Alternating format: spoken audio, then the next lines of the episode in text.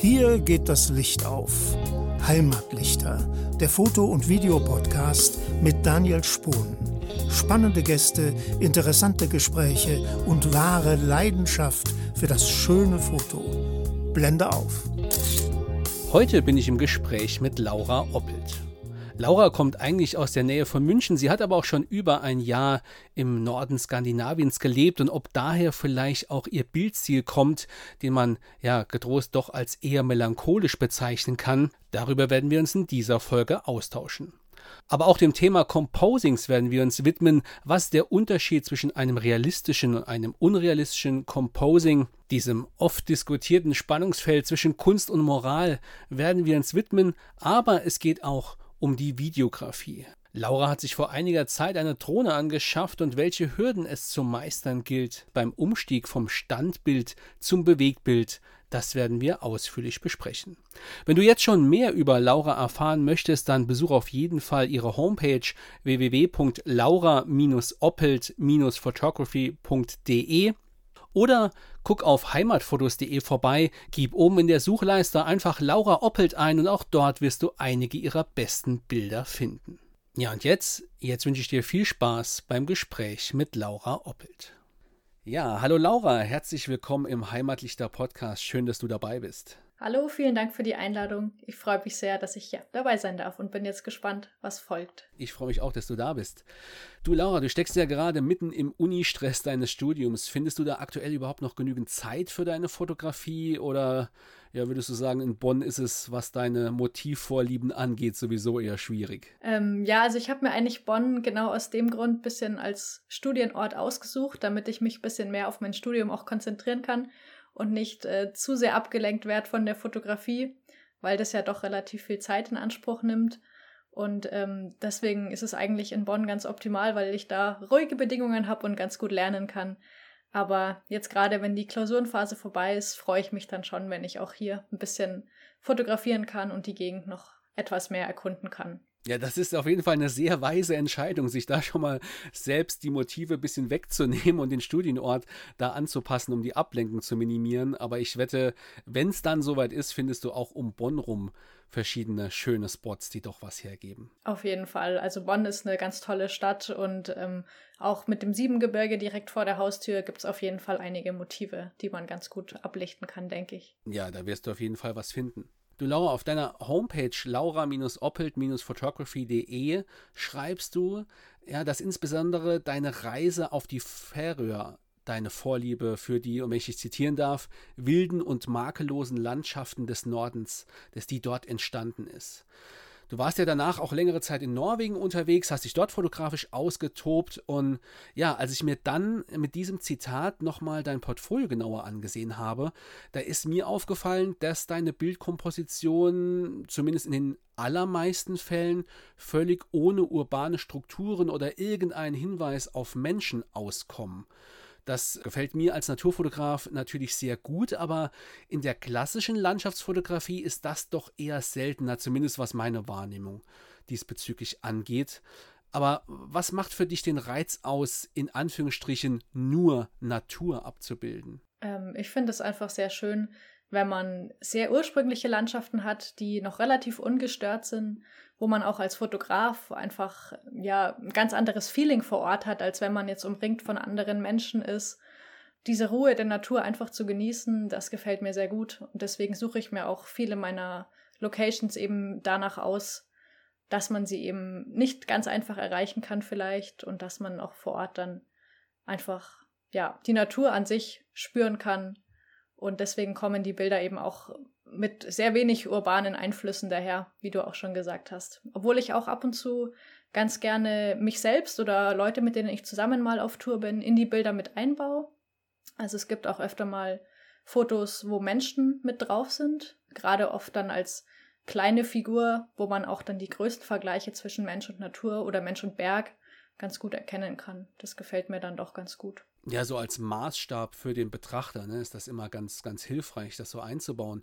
Aber macht vielleicht auch gerade diese Abwesenheit von menschlichen Einflüssen äh, für dich die Landschaft aus fotografischer Sicht erst makellos und interessant? Gute Frage. Also ich denke mal, dass der Mensch ja auch insofern zur Natur dazugehört. Deswegen wäre jetzt das nicht unbedingt ein Makel, wenn man menschliche Einflüsse sehen kann, weil wir einfach integriert sind in die Natur. Aber ja, dieses, dieses Ursprüngliche, das reizt mich einfach sehr. Und das finde ich eben auch sehr ansprechend, wenn man eben mal bedenkt, wie viel Einfluss der Mensch doch auf die Natur hat.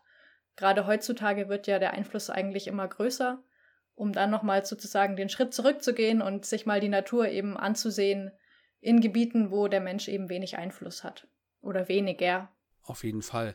Und ich meine, man muss kein Misanthrop sein, um den Einfluss des Menschen und im Grunde vor allem ist es ja der Einfluss unseres westlichen Lebensstils auf die Welt kritisch zu sehen. Ja, ich meine, bei uns in Mitteleuropa gibt es ja auch wirklich wenig wilde, makellose Natur oder Landschaften. Die sind eher auf dem absteigenden Ast und nur noch in wenigen Ecken zu finden.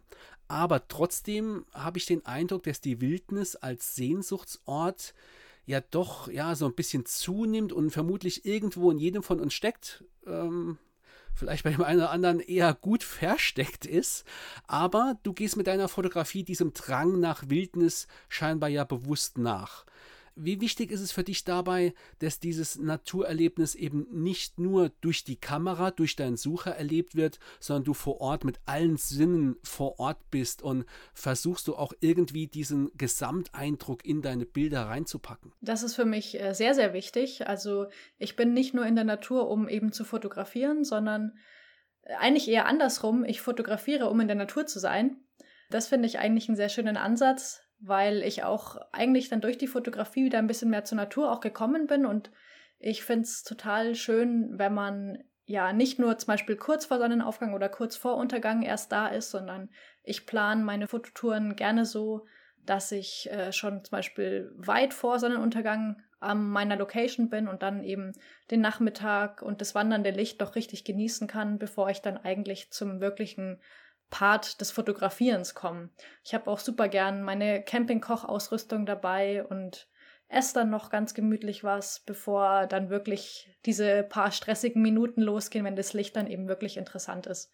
Also für mich ist es auf jeden Fall wichtig, dass ich da möglichst viel Natur mitnehme und eben nicht nur beim Fotografieren, sondern auch davor und danach noch diese Momente genießen kann ja, wenn das Licht dann plötzlich spannend wird, dann geht es Schlag auf Schlag.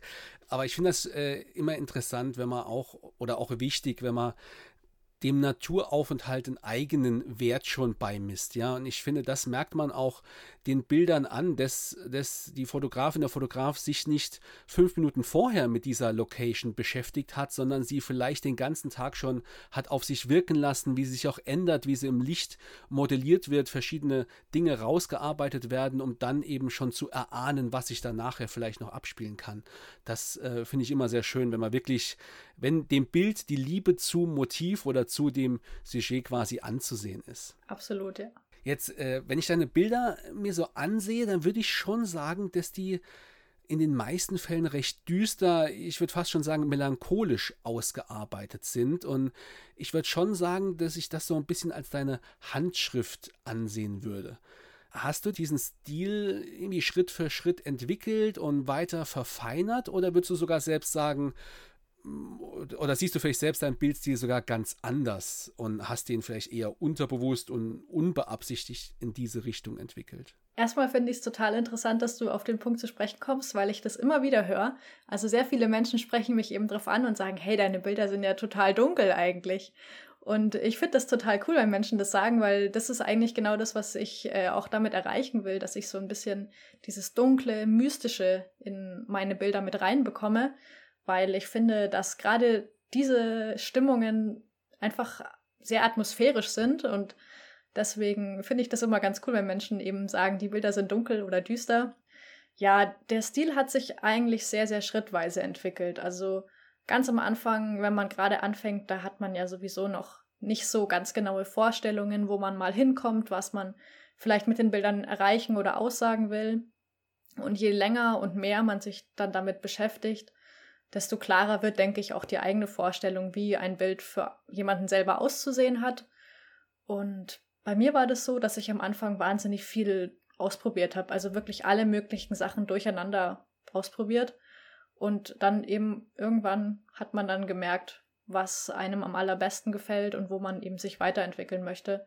Von daher war das ein etwas längerer Prozess, würde ich sagen. Aber so langsam bin ich selber auch ganz zufrieden mit den Bildern, weil es ist ja oft so, dass man persönlich ähm, nicht so zufrieden ist mit den eigenen Bildern wie andere vielleicht und da ein bisschen kritischer den eigenen Werken gegenüber sieht. Aber so langsam würde ich bei mir auch behaupten, dass ich jetzt auf dem richtigen Weg bin ja, seine eigenen Bilder selbstkritisch zu sehen, das ist, finde ich, auch ganz, ganz wichtig, ja. Und sich immer wieder damit auseinanderzusetzen. Und das Schöne ist ja, dass dieser eigene Stil sich letzten Endes ein ganzes Fotografenleben weiterentwickeln kann, wenn man es denn zulässt. Wenn man immer wieder selbst seine Bilder, sein Portfolio sichtet und guckt und überlegt, was könnte ich besser machen, ob das an, an der Bildkomposition ist oder nur an der Ausarbeitung. Das ist ja ein fortwährender Prozess. Aber ich finde es extrem bemerkenswert, dass du mit, ja, mit Anfang 20 schon wirklich so eine durchgehende Handschrift in deinem Portfolio hast. Aber ist dieses dunkle Ausarbeiten der Bilder vielleicht auch so ein bisschen ein Mittel, um ja, um zu, diese Wildnis der Landschaft zu unterstreichen und so ein bisschen ja diese diese Ablehnung gegen den Mensch, ja, die wilde Landschaft wehrt sich gegen den Mensch und es ist hier eben ungemütlich und eher düster. Also Ablehnung gegen den Mensch würde ich jetzt vielleicht nicht sagen, aber du hast auf jeden Fall recht, wenn du sagst, dass dieses Düstere auch dann ein bisschen ja diese Wildnis der Natur zeigt. Das auf jeden Fall, weil ich eben finde, dass Natur eben nicht nur blauer Himmel, Sonnenschein ist, sondern wahnsinnig viel mehr. Und gerade diese öfter auch ungemütlichen Momente sind dann vielleicht die, die man später dann am längsten in Erinnerung hat, weil das die eindrücklichsten Momente sind, wenn man dann wirklich mal ja diesen Kräften auch ausgesetzt ist. Hohe Wellen, viel Wind zum Beispiel ist dann doch einfach eindrucksvoller als eine sehr ruhige See und nur Sonnenschein ja, bei diesen Bedingungen muss man natürlich auch erstmal raus wollen, ja, und dann noch fotografieren wollen. Das bringt natürlich nochmal ganz andere neue Hürden mit sich, die man da dann meistern muss. Aber das wäre nochmal ein ganz eigenes Thema. Beim Fotografieren vor Ort, ja, da arbeitest du ja mit unterschiedlichen Filtern, Filtersystemen, um eben dein Bild vor Ort schon zu optimieren ja, zum Beispiel was Lichtverteilung im Bild angeht oder um dich kreativer mit dem Motiv auseinanderzusetzen, zum Beispiel mit längeren Verschlusszeiten am Meer arbeiten zu können. Und ja, da frage ich mich, hat ein so ja vor Ort handwerklich entstandenes Bild, hat das für dich selbst eine höhere Wertigkeit, als wenn ein Bild am PC durch Composing entstanden ist? Also ein Bild, bei dem verschiedene Bildinhalte aus unterschiedlichen Aufnahmen, Einzelaufnahmen zusammengefügt wurden und dann eine Situation entsteht, die so vielleicht vor Ort in ja vor allem dieser Form und auch Abbildungsqualität als Einzelaufnahme nie möglich gewesen wäre? Ich finde es auf jeden Fall sehr schön, wenn man ein Bild äh, am Ende dann ja herausgearbeitet hat, wo man sich auch erinnern kann, wie es entstanden ist. Also wenn man das Bild dann am Ende ansieht und weiß, ah, okay, da war ich bei dem und dem Wetter unterwegs und ähm, das und das ist passiert. Also das finde ich immer schön, wenn man dann selbst einfach eine Erinnerung zu dem Bild hat. Deswegen würde ich schon sagen, dass ich es generell versuche, dass meine Bilder eben vor Ort schon relativ ja, relativ gut produziert sind, sage ich mal. Aber mir persönlich ist es auch wichtig, dass ich dann hinterher in der Post-Production eben noch meine eigene Handschrift dann mit einfügen kann. Also Composings an sich mache ich relativ selten. Aber auf jeden Fall ist ähm, die Nachbearbeitung schon auch ein sehr wichtiger Teil in meinem Workflow, würde ich sagen ich denke, ja, der, der, der generelle Bildlook, der entsteht vielleicht schon vor Ort, aber dann den Feinschliff, den macht man natürlich dann am, am Computer, wenn man gerade wenn man RAW fotografiert. Aber beim Composing hat man ja letzten Endes die volle Bandbreite, wenn man so sagen will, der Fotografie als Kunstform offen, ja. Wo fängt für dich da vielleicht auch ja moralisch schwieriges Composing an? Machst du da Unterschiede ja, in welcher Art und Weise die Bilder kombiniert wurden. Zum Beispiel, würdest du sagen, Time Blending ist schon fake und schon drüber oder wie siehst du das? Schwierige Frage, weil ja jeder auch ein bisschen die Linie woanders zieht oder die Grenze woanders setzt, ähm, was vielleicht zu viel ist und was zu wenig ist. Generell finde ich, dass man bei Composing so ein bisschen entscheiden kann äh, oder unterscheiden kann, ob das Composing eher dem Sinn und Zweck äh, dient, dass man die Aufnahme verbessert, wie zum Beispiel, wenn ich jetzt nachts äh, die Milchstraße oder einen Sternenhimmel fotografiere, dann habe ich ja oft äh, Schwierigkeiten, eben, dass ich das Bild komplett äh, rauscharm bekomme. Und was man ja relativ oft macht, zum Beispiel, dass man dann den Vordergrund in der blauen Stunde aufnimmt und dann die Milchstraße eben später in der Nacht fotografiert und dann beides zusammensetzt, was ja eigentlich auch schon ein Composing wäre. Und natürlich gibt es dann auf der anderen Seite aber auch Composings, die komplett frei erfunden sind. Also wo wirklich ein ganz neues Bild entsteht und auch eine ganz, ganz eigene Kunstform im Prinzip, weil man hat ja keine Regeln, man macht, man kann alles machen. Was ich manchmal auch ein bisschen kritisch finde, weil auch sehr unrealistische Sachen natürlich dadurch entstehen können. Ich kann zum Beispiel, wenn ich Lust drauf habe, über dem Matterhorn die Nordlichter einfügen, was ein sehr schönes Bild ergeben kann, aber natürlich total unrealistisch ist, weil man ja einfach keine Nordlichter über dem Matterhorn sehen wird deswegen kann man da, glaube ich, ein bisschen unterscheiden zwischen eher noch realistischen und sehr unrealistischen und freien Composings. Ähm, was das Ganze aber natürlich auch sehr interessant macht, weil man eben einfach als Künstler ja komplett äh, freier, freien Lauf hat und ja, sich ganz neue eigene Welten erschaffen kann. Ja, ich glaube, da hast du gerade einen wichtigen Punkt angesprochen. Und zwar, ob ich mich selbst und meine Fotografie eher als Kunstform betrachte oder ob ich eher handwerklicher Fotograf bin. Ja, da kann man vielleicht so einen kleinen Cut machen, äh, wo man sagt, okay, äh, die Kunst darf alles und da ist alles erlaubt. Das muss ja nicht realistisch sein. Aber ich bin da ganz bei dir. Ich äh, mag es auch, wenn ja, wenn das Bild immer noch realistisch ist, das heißt wie bei einem Time Blending, man lässt die Kamera auf dem Stativ mit dem identischen Bildausschnitt einfach vielleicht mehrere Stunden stehen, um die blaue Stunde, wie du schon gesagt hast, für den Vordergrund zu nutzen, um dann einige Stunden später im identischen Frame, also im identischen Bildaufbau quasi dann noch die Milchstraße zu fotografieren. Das hätte man können, hätten wir bessere Augen und bessere Sensoren ja auch mit einem Single Shot so sehen können. Und da sehe ich es eher so als technische Verbesserung oder einen technischen Umweg, um seine Qualität zu verbessern. Das andere ist, wie du ja auch äh, beschrieben hast mit dem Matterhorn, man würfelt einfach interessante Motive und Bildideen zusammen. Aber letzten Endes, ja, äh, jedem gefällt was anderes und letzten Endes kann ja jeder das ausleben, wie er will. Ich finde es immer wichtig, dass man da auch offen mit umgeht und das gar nicht so unter den Teppich kehrt. Ja, äh, ich will gar nicht sagen, es ist ein Composing, es soll jeder glauben, es wäre echt. Man kann ja auch ganz selbstbewusst sagen, ja, es ist ein Composing und Composing bedeutet ja auch nicht, dass das irgendwie schnell und mal nebenbei gemacht wäre. Das ist ja gerade, was die Bearbeitung, die Ausarbeitung angeht, oft extrem viel Arbeit. Das finde ich auf jeden Fall einen ganz, ganz wichtigen Punkt. Also ähm, ein wirklich gutes Composing zu erstellen, das erfordert sehr, sehr viel Können. Also nicht nur technisch, sondern eben auch, dass man vielleicht so ein bisschen das Gespür dafür hat, was jetzt hat ähm, zusammenpasst und was nicht. Also ein Composing ist wirklich technisch sehr, sehr anspruchsvoll. Und ähm, daher ist es auf jeden Fall eine sehr berechtigte Form der Fotografie oder Form der Kunst auch. Aber wie du auch gesagt hast, finde ich sehr, sehr wichtig, dass man äh, das Ganze offen kommuniziert und eben ja seinen den Bildbetrachter eben auch wissen lässt, ob das Bild quasi wirklich so entstehen kann und ob das Motiv wirklich existiert oder ob es eben frei erfunden ist. Und ähm, ich habe schon gesagt, ich mache relativ selten Composings, aber wenn es dann mal was gibt, dann wird es auf jeden Fall immer mit in der Bildbeschreibung stehen, damit die ja, Betrachter eben auch wissen, dass es diesen Ort in Wirklichkeit gar nicht gibt, weil sonst wäre es ja vielleicht auch so, dass man dann mal ein Bild sieht und sagt, hey, das sieht wunderschön aus, ähm, ich möchte diesen Ort auch sehen und dann ist man vielleicht an dem Ort und denkt sich dann, ja, okay, aber das Bild ist ja eigentlich ein komplett anderes, also es kann ja gar nicht realistisch entstanden sein.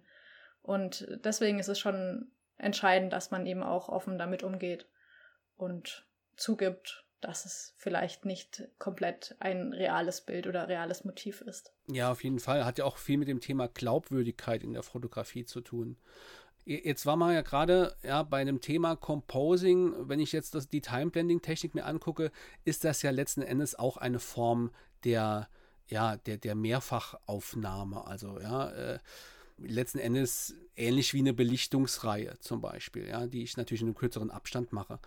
Aber das bringt mich so ein bisschen zum nächsten Thema, denn du fotografierst ja und filmst ja auch mit Drohnen, ja, und da muss man, wenn man mit der Drohne fotografiert, ja meistens eine Mehrfachaufnahme, eine Belichtungsreihe fast schon notwendigerweise machen, je nach Lichtstimmung, um einfach die Bildqualität, den Dynamikumfang zu verbessern.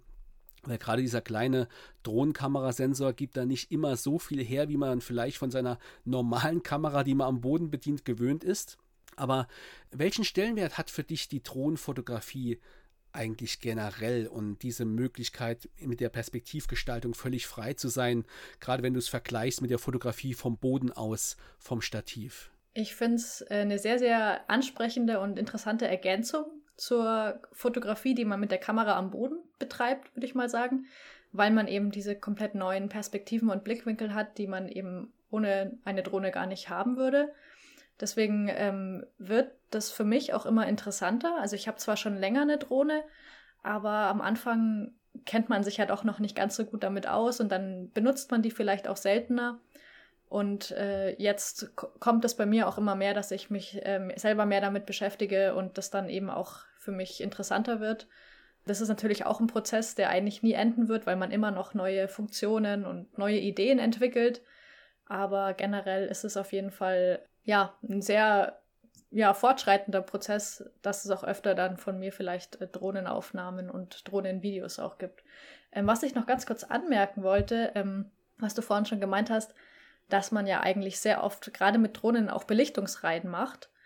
Und das finde ich auch einen sehr spannenden Punkt, weil wenn man jetzt zum Beispiel nochmal um auf das Thema Composing zurückkommen, wenn man jetzt ähm, ein sehr puristischer Fotograf ist, der sagt, ich möchte eigentlich mit einer einzigen Auslösung mein Bild schon so gut es geht äh, ja, fertig haben, dann wäre ja eigentlich sogar eine Belichtungsreihe schon fast ein Composing, weil man ja sozusagen nicht nur ein Ausgangsbild hat, sondern mehrere Bilder in einem Bild kombiniert. Und da finde ich es ganz äh, interessant, wenn man dann ja sich so vorstellt, ob jetzt halt das Auge eigentlich das Bild macht oder die Kamera, weil die Kamera hat einfach einen schlechteren Dynamikumfang als das Auge. Und dann stellt sich die Frage für mich, was ist denn dann überhaupt die Wirklichkeit? Ist denn die Wirklichkeit das Bild, was meine Kamera mir am Ende ausspuckt? Oder ist die Wirklichkeit so, wie ich es mit meinen Augen gesehen habe? Und von daher finde ich, dass Composings eben auch oder zumindest Belichtungsreihen eine sehr, sehr gute Möglichkeit sind, dass man eben das, was man wirklich vor Ort gesehen hat, in sein Bild mit reinpacken kann, weil die Kamera einfach noch nicht die Möglichkeiten hat, äh, etwas genauso darzustellen, wie wir es vielleicht vor Ort gesehen haben. Und deswegen ist es auch sehr wichtig für mich eben, dass ich auch dann in der Nachbearbeitung diese Dinge nochmal aufgreife und dann eben vielleicht mehrere Aufnahmen in ein Bild packe, damit ich dann das Ergebnis habe, wie ich es vor Ort selbst gesehen habe. Und bei einer Drohnenaufnahme ist es eben ganz genauso. Da muss man auch fast immer mehrere Aufnahmen miteinander kombinieren, um dann das Ergebnis zu erzielen, wie man das vor Ort erlebt hat. Das finde ich einen ganz äh, spannenden und wichtigen Punkt, den du da ansprichst. Denn ich denke, jeder äh, hat das schon mal erlebt oder kennt die Situation, man fotografiert mit seiner Kamera ja ganz normal einen Sonnenuntergang und guckt dann aufs Display und, und denkt sich, das sieht ja gar nicht so aus, wie es aussieht. Das ist ja mit meinen Augen gesehen viel, viel schöner, ja. Und das ist ja auch so ein bisschen dann der Punkt, wo dann eventuell Filter zum Einsatz kommen oder die Belichtungsreihe, weil unser Gehirn einfach ein unglaublich potenter JPEG-Prozessor ist, wenn man das so will, ja. Da automatisch die, die, die Tiefen etwas angehoben werden, die Lichter reduziert werden und wir in viel, viel größeren Dynamikumfang im Grunde haben, zumindest wie das Bild in unserem Kopf, in unserem Gehirn entsteht, als die Kamera. Die Kamera ist halt ein Messinstrument und das zeigt uns letzten Endes schonungslos die Wahrheit, die wir aber so noch nie gesehen haben. Und da ist, äh, schon ein spannendes Feld, wenn man sich damit mal auseinandersetzt. Und wie du richtig sagst, letzten Endes müssen wir da vielleicht über Verlaufsfilter oder über Belichtungsreihen einen Umweg machen, um das Bild unserem Seeeindruck anzupassen. Und wenn das das Ziel ist des Composings, einen realistischeren Seeeindruck zu bekommen auf dem fertigen Foto, dann kann das ja im Grunde für die Fotografie meiner Meinung nach nur positiv sein. Ja, würde ich auch so unterschreiben. Ich kann mich äh, noch sehr gut erinnern, wie ich ähm, ja einen meiner ersten Sonnenuntergänge fotografiert habe am Strand in Italien. Da hatte ich meine erste Spiegelreflex gerade ganz neu und äh, ja, ich habe dann durch den Sucher geschaut und das sah einfach wunderschön aus. Toller Himmel, toller Vordergrund. Ich hatte so ein Treibholz äh, vorne eben äh, zu sehen. Und dann habe ich äh, auf mein Kameradisplay geschaut und ich war wirklich, ich war wirklich enttäuscht, weil man hat diese Stimmung eben nicht so gesehen. Und damals habe ich ja gerade erst angefangen und kannte mich eben auch noch kaum aus. Ich wusste noch gar nicht, was Dynamikumfang und so weiter alles überhaupt bedeutet. Und äh, dann merkt man schon ganz schnell, dass eine Kamera eben nicht äh, alles perfekt abbilden kann. Und dann ist man am Anfang vielleicht, so wie ich, ein bisschen enttäuscht und denkt sich ja, toll, jetzt habe ich hier eine relativ gute, teure Kamera für meine Verhältnisse damals und jetzt ist das Bild trotzdem nicht so, wie ich es vielleicht äh, selbst gesehen habe. Und dann fängt man eben an, auch äh, drüber nachzudenken, mehr, ähm, ja, mehr Kenntnisse auch dann eben in der Nachbearbeitung zu gewinnen, dass man dann irgendwann dahin kommt und sein Bild so aussieht, wie man es selbst äh, vor Ort erlebt hat. Oder noch schlimmer, man zieht dann sein Handy raus oder der Nachbar nebendran fotografiert mit dem Handy und das Bild sieht direkt viel, viel besser aus, weil das Handy eben intern ganz viel mit Bearbeitung rum, äh, ja, fuhrwerkt an den Bildern, um uns gleich auf dem Display diesen Seeeindruck, den wir auch wirklich vor Ort hatten, näher zu bringen. Aber ja, das ist natürlich auch nochmal ein ganz eigener Punkt, ja. Aber ich denke, diese Technologien werden auch immer mehr Einzug in professionellere Kameras haben. Aber noch ist Fotografie auf jeden Fall auch viel Handwerk. Du, jetzt waren wir ja gerade schon bei dem Thema Drohnen und du hast ja mittlerweile auch mit dem Filmen angefangen. Viele heutige Kameras beherrschen ja diese Disziplin ja ohnehin sehr gut, Drohnen sowieso. Und es ist eigentlich, ja, ich denke, das Film ist noch, zumindest bei diesen gut händelbaren, portablen Drohnen, äh, die bei Fotografen sehr beliebt sind, ist das ja auch so die Kerndomäne. Man nutzt die Drohne eher zum Filmen. Aber was ist für dich das Spannende, sich jetzt auch mit Bewegtbild auseinanderzusetzen und die Möglichkeiten, die sich dadurch ergeben in der Abgrenzung zur Fotografie? Ich finde, man kann mit Filmen noch mal sehr sehr viel mehr Emotionen mit reinbringen. Also dadurch, dass äh, ein Bild ja quasi wirklich nur einen einzigen Moment äh, darstellt, ist man auch ein bisschen beschränkt, weil man hat eben nur diesen Moment und dadurch, dass sich eben beim Filmen natürlich die ganze Szenerie bewegt, hat man nochmal einen viel umfassenderen Eindruck, auch vielleicht von der Landschaft, weil sich eben ja die Drohne bewegt, man sieht auch Veränderungen. Und äh, das ist halt super interessant, was eben auch äh, das Filmen sehr, sehr vom Fotografieren unterscheidet, weil man eben nicht nur auf einen Moment begrenzt ist, sondern ja, sehr, sehr flexibel ist, was man zeigen kann. Würdest du sagen, dass ein guter Fotograf, eine gute Fotografin auch gleichzeitig ein guter Filmer ist? Schwierige Frage auf jeden Fall. Ich denke, dass man meistens eigentlich äh, persönlich eine Präferenz hat, dass man sich dann doch eher auf eine Sache spezialisiert. Es gibt natürlich auch Fotografen, die beides sehr, sehr gut beherrschen. Mir würde da jetzt spontan Stefan Forster zum Beispiel einfallen, der ja auch wirklich sehr, sehr tolle ähm, ja, Filmaufnahmen hat. Bisher kenne ich eher, dass man sich dann doch auf eine Disziplin beschränkt oder zumindest einen Fokus hat aber ich denke, es ist auch in Zukunft sehr, sehr wichtig, dass man beide Medien irgendwie beherrscht oder sich beides versucht beizubringen, weil ich denke, dass äh, Filmen in der Zukunft schon deutlich gefragter sein wird. Man merkt es ja auch jetzt schon, wenn ich zum Beispiel auf Social-Media-Plattformen wie Instagram unterwegs bin, dann scroll ich äh, ja eigentlich mit einer ziemlich hohen Geschwindigkeit durch meinen Feed und ein Bild hat eigentlich nur eine sehr, sehr kurze Aufmerksamkeitsspanne. Also ich schaue ein Bild vielleicht nicht mal eine halbe Sekunde lang an. Und wenn sich etwas bewegt, bei, wie bei einem Video, dann ist die Wahrscheinlichkeit, dass man sich das Ganze länger anschaut, schon deutlich höher. Also von daher glaube ich, dass Filmen schon, ja, die Zukunft ist. Einfach aus dem Grund, dass eben Fotos dann nicht mehr so die Aufmerksamkeit äh, bekommen werden im Vergleich zu Videos. Ja, das ist ein spannender Punkt. Da wollte ich gleich auch nochmal mit dir drauf kommen eines wollte ich noch vorher mit dir gerade besprechen. Und zwar in der Fotografie macht uns ein Effekt, der vor allem ja zum Tragen kommt, wenn ich jetzt Panoramaaufnahmen aus Einzelbildern erstellen will.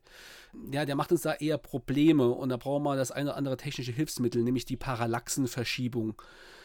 Beim Filmen, äh, ja, da kann man ja diesen Effekt eher nutzen, ja, wenn sich der Vordergrund relativ zu seinem Hintergrund verschiebt, um eben dem Betrachter mehr räumliche Tiefe zu vermitteln. Auf der anderen Seite ja, bringt uns die Bewegung der Kamera beim Filmen ja aber auch ein Problem, weil es ändert sich permanent deine Bildkomposition und die kann einfach nicht während der ganzen Filmsequenz mit bewegter Kamera perfekt sein. Wenn du jetzt mit deiner Drohne filmst, planst du da irgendwie deine Flugstrecke, die du filmen möchtest, oder ergibt sich da einfach auch ganz vieles intuitiv, wenn das Ding erstmal in der Luft ist? Ich bin da tatsächlich relativ spontan. Also ich habe auf jeden Fall immer äh, drei bis vier Akkus dabei und meistens geht der allererste Akku erstmal wirklich nur drauf, um sich die ganze Szenerie mal aus der Luft anzuschauen, aus einer anderen Perspektive. Und äh, dann probiere ich viele Sachen aus, äh, flieg hin und her und schaue, was sich eben ergibt. Und dann ist meistens der erste Akku schon verballert und mit dem zweiten Akku fange ich dann wirklich erst an, gezielt zu filmen. Einfach dann die Eindrücke, die ich eben aus dem ersten Flug gewonnen habe, dann ja zu verbessern und diesen Film dann zu erstellen im Endeffekt. Also ich glaube, ähm, dass es sehr, sehr schwierig ist, gleich alles äh, vom Boden aus zu planen, weil man einfach diesen Blickwinkel erstmal nicht hat. Man, man kann nicht vom Boden planen, wie etwas aus der Luft aussehen wird, oder ich kann es zumindest nicht. Und ähm, von daher ist es, glaube ich, so, dass man da relativ viel auch ausprobieren muss. Ich denke mal, mit, mit der Erfahrung, ähm, mit der Zeit kann man dann vielleicht auch besser einschätzen, wie bestimmte Dinge aus der Luft ausschauen werden. Aber bisher ist es bei mir zumindest so, dass ich ähm, da noch relativ spontan rangehe und erstmal mir selber anschauen muss, wie das Ganze aussieht und dann kann man wirklich planen und ähm, ja, die Dinge dann so umsetzen, wie man sie dann gerne hätte. Ja, aber so ein Erkundungsflug ist sicherlich schon mal eine gute Herangehensweise. Nicht sofort auf Rekord drücken, sondern erstmal gucken, was möglich ist. Und ich glaube, gerade bei einem Video ist vermutlich diese ja, die Bildkomposition des Starts der Videosequenz mit am wichtigsten, weil wie du sagst, wenn man über den Newsfeed äh, drüber scrollt und eine starke Bildkomposition auf einmal anfängt im Bewegtbild loszulaufen, da bleibe ich noch mehr dran hängen. Und man könnte vielleicht sogar sagen, sobald dann die Kamera sich so weit bewegt hat und die Komposition ruiniert ist, ist Zeit zu schneiden. Und zwar für eine zweite Perspektive, die wieder mit einer starken Komposition anfängt. Aber wenn ich dich richtig verstehe, dann, ja, wenn du vor Ort bist, kommt die Fotografie, wenn das Licht schön wird, immer noch zuerst und Video erst danach, oder? Ja, das würde ich absolut so sagen. Vor allem eigentlich aus dem Grund, weil Filmen deutlich mehr Zeit in Anspruch nimmt, also für mich zumindest noch. Und ich mag dann diese kurze Zeitspanne, die man ja oft nur hat, äh, wo das Licht gut ist, lieber für die Bilder nutzen als für meine Videos. In Norwegen war das Ganze ein bisschen anders, dadurch, dass man dort ja wirklich sehr, sehr lange Zeitspannen hat ähm, und auch Sonnenuntergänge oder Sonnenaufgänge sich mal über zwei Stunden hinziehen können. Ähm, dadurch, dass man eben einfach mehr Zeit hat, hat man dann auch mehr Möglichkeiten, Fotografie und ähm, Film eben gleichzeitig zu betreiben. Und gerade in den Alpen zum Beispiel finde ich das immer sehr schwierig, weil man dann immer hin und her hechelt und versucht, irgendwie beides zu kombinieren und im Endeffekt hat man vielleicht nur ja, zwei semi-gute Ergebnisse und dann möchte ich mich eigentlich lieber auf eins fokussieren und dann sagen, hey, ich mag dann lieber ein richtig gutes Bild haben als ein Solala-Video und eigentlich ein eher schlechtes Bild. Ja, das auf jeden Fall. Da muss man einfach Prioritäten setzen.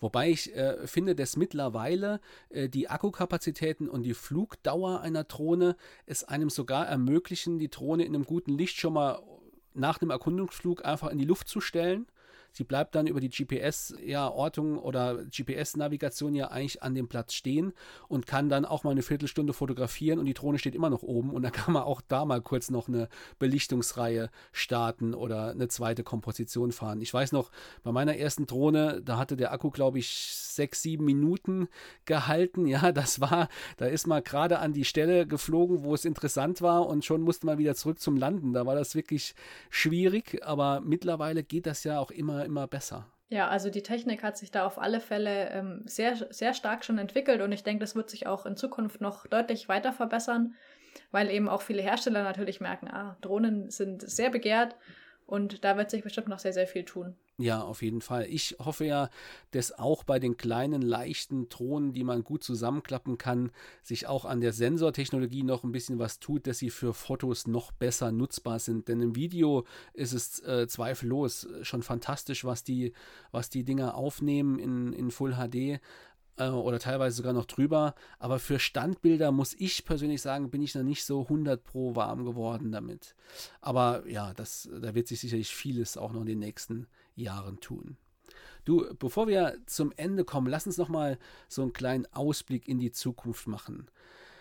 Mit Fotos kann man ja, ja, man kann Ausstellungen machen, man kann sie in Magazinen veröffentlichen, man kann Bildbände erstellen, aber abgesehen vom Kino bleibt einem mit dem Video ja ausschließlich die digitale Präsentation und die findet eben meistens im Internet statt. Und jetzt gibt es zwar neben einigen oder vielen Stock-Foto-Plattformen auch immer mehr Stock-Video-Plattformen, aber wie siehst du generell die Möglichkeit des Einsatzes von Videoinhalten der Zukunft? Hatten wir schon mal vorhin so kurz angerissen, aber denkst du wirklich, dass auch Videoinhalte Fotos ersetzen und ihnen ein bisschen den Rang ablaufen können? Vielleicht nicht ganz ersetzen, aber auf jeden Fall sehr stark in Konkurrenz treten. Ich könnte mir generell schon vorstellen, dass es auf jeden Fall deutlich mehr Videos in Zukunft gibt als Fotos, auch gerade auf Plattformen wie Instagram zum Beispiel. Da kann man ja auch jetzt schon bemerken, dass äh, die Stories eigentlich deutlich mehr Publikum erhalten als ähm, ein einzelnes Bild, was gepostet wird.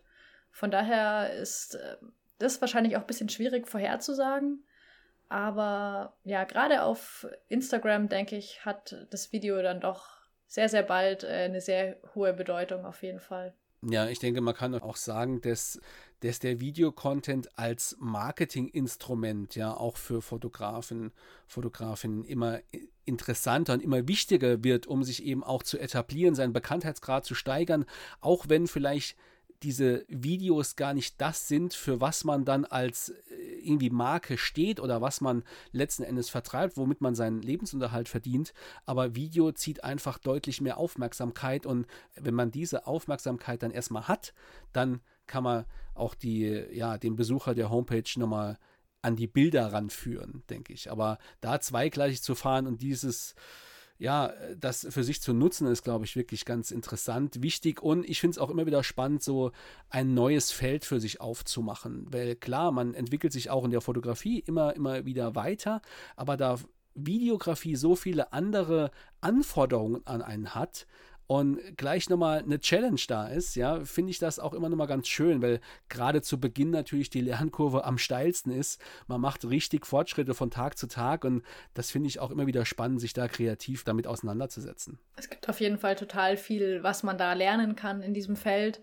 Einfach schon auch äh, die Vielzahl an Effekten oder Überblendungseffekten, die man dann eben in ein Video einbauen kann, die sind ja schon so unendlich, dass man allein dafür schon super viel Zeit ähm, aufwenden kann. Und ich denke, das macht es eben auch sehr spannend, dass man eben einfach ein ganz anderes Medium hat, in dem man noch super viel lernen kann, wo man ja auch sehr, sehr kreativ sein kann, weil jeder vielleicht andere Effekte ja bevorzugt und das Ganze dann eben auch sehr vielseitig wird am Ende. Ja, vor allem äh, finde ich, wird es dann auch noch interessant, wenn man ähnlich wie wenn man bei der Fotografie anfängt, mit Langzeitbelichtung zu arbeiten und größere Zeiträume quasi in ein Bild zu pressen.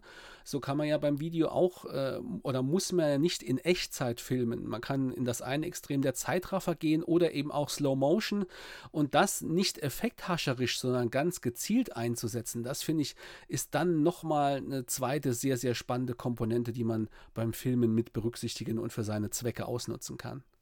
Ja, Laura, vielen Dank, dass du da warst. Damit sind wir schon am Schluss. Es hat mich sehr gefreut, dass du dir die Zeit genommen hast, um hier im Heimatlichter Podcast mit dabei zu sein.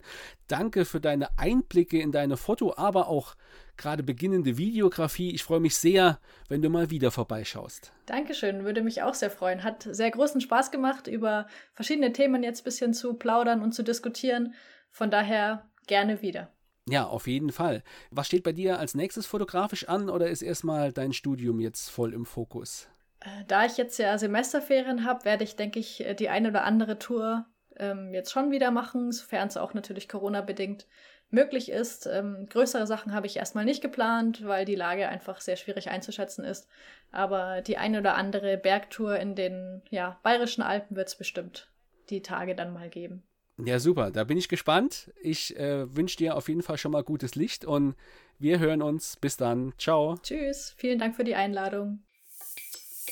Das war Laura Oppelt im Gespräch. Ja, und wie schon in der letzten Folge gilt auch dieses Mal ein besonderer Dank an unseren Sponsor dieser Folge, Born to Design. Born to Design programmiert nicht nur herausragende Websites, auch hochwertige Werbe- und Imagefilme werden von ihnen konzipiert und produziert und das zu Lande genauso wie in der Luft. www.born2, 2 also 2 als Zahl, Design freut sich auf euren Besuch. In zwei Wochen geht es dann hier weiter mit dem zweiten kreativen Kopf hinter den Heimatlichtern mit André Straub.